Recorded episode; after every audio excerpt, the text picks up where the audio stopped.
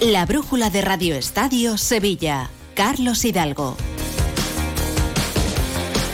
¿Qué tal? Saludos, buenas noches. Diez minutos para ampliar lo que le acabamos de contar eh, de la actualidad del Sevilla, para hablar también de la del Betis, resumir en definitiva la última hora de los equipos sevillanos. Nacho García en la realización técnica y José Manuel Jiménez muy pendiente de un mercado que para Sevilla y Betis en estos tres, cuatro últimos días está siendo muy movido. El Betis tiene dos fichas libres, la de Borja y la de Guardado, así que en principio parece que va a firmar a dos futbolistas, un delantero y puede que un centrocampista. Si finalmente se va Luis Enrique a Botafogo, intentará un hombre de banda, un extremo que bien podría ser Luis Rioja. Hola Jiménez, muy buenas. ¿Qué tal? Muy buenas, sí. La verdad es que el tema de Luis Enrique es eh, lo que puede mover todo, eh, es eh, la llave para que puedan venir futbolistas importantes al conjunto blanco en los días que restan de mercado. Recordemos que el mercado cierra el jueves a las 11 y 59 minutos y hasta ahí tiene el Betis para hacer las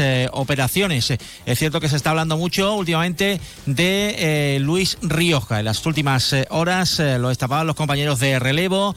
Eh, varios eh, medios de Vitoria también se hacían eh, eco y confirmaban esa noticia, ese interés del Betis en Luis Rioja, un futbolista que bueno pues es conocido por todos que es bético nació en las cabezas que ya ha dicho en más de una ocasión que su sueño sería jugar en el Betis y ahora ya pasados los 30 años podría tener la oportunidad ¿qué pasa? bueno pues que es un futbolista que tiene contrato hasta el año 2025 y que es eh, un fijo para Luis García Plaza. Eh, que lógicamente no se quiere desprender de él. Ha jugado 21 partidos de titular de los 22 que ha disputado con el eh, Alavés.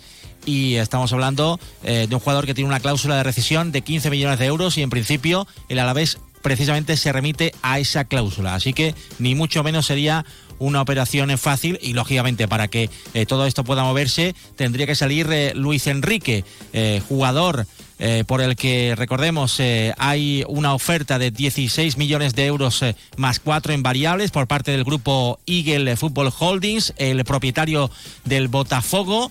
Y en principio la oferta lógicamente le interesa al Betis y es el jugador el que tiene que decidir finalmente qué va a hacer. Hoy ha vuelto a haber reuniones en el estadio Benito Villamarín con los agentes del futbolista y todo parece encaminado a que Luis Enrique vaya a salir, a pesar de que ya escuchamos el otro día a Pellegrini, él no quiere que se vaya.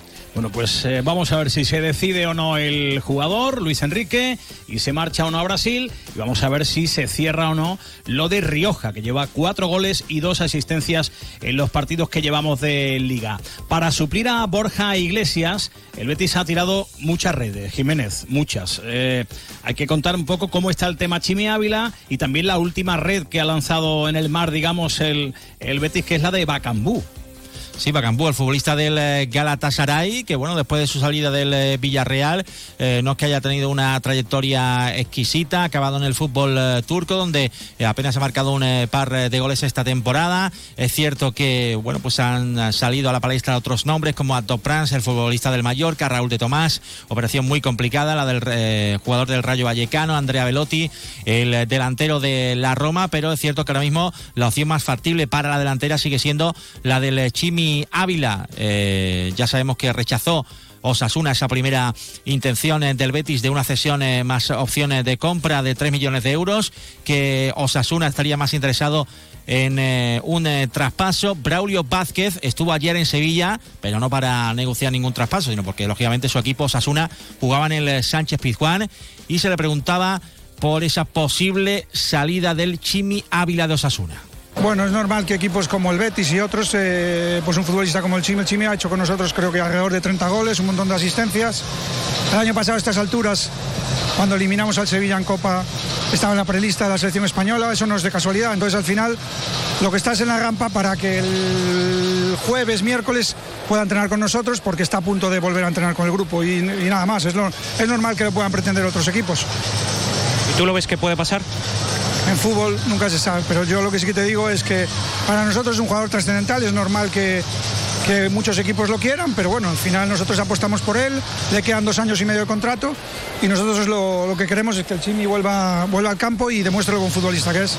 Bueno, pues veremos si finalmente el Chimi Ávila viste o no de verde y blanco, supliendo la baja eh, que ha dejado Borja Iglesias, que se ha ido del Betis Jiménez muy emocionado.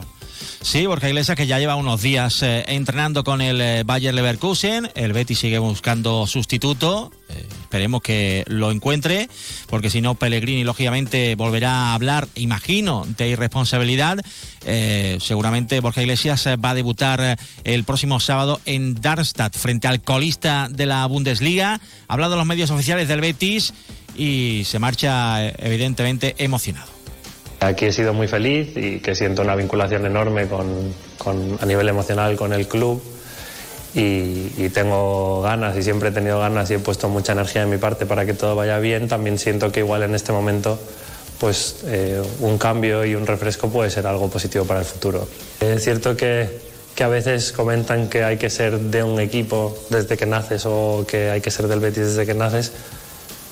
Pues no sé en otros, pero en el Betis Obviamente si lo eres desde que naces, pues seguro que es fantástico, pero puedes hacerte de él, puedes sentirlo como tuyo y, la verdad es que a mí me ha, atravesado.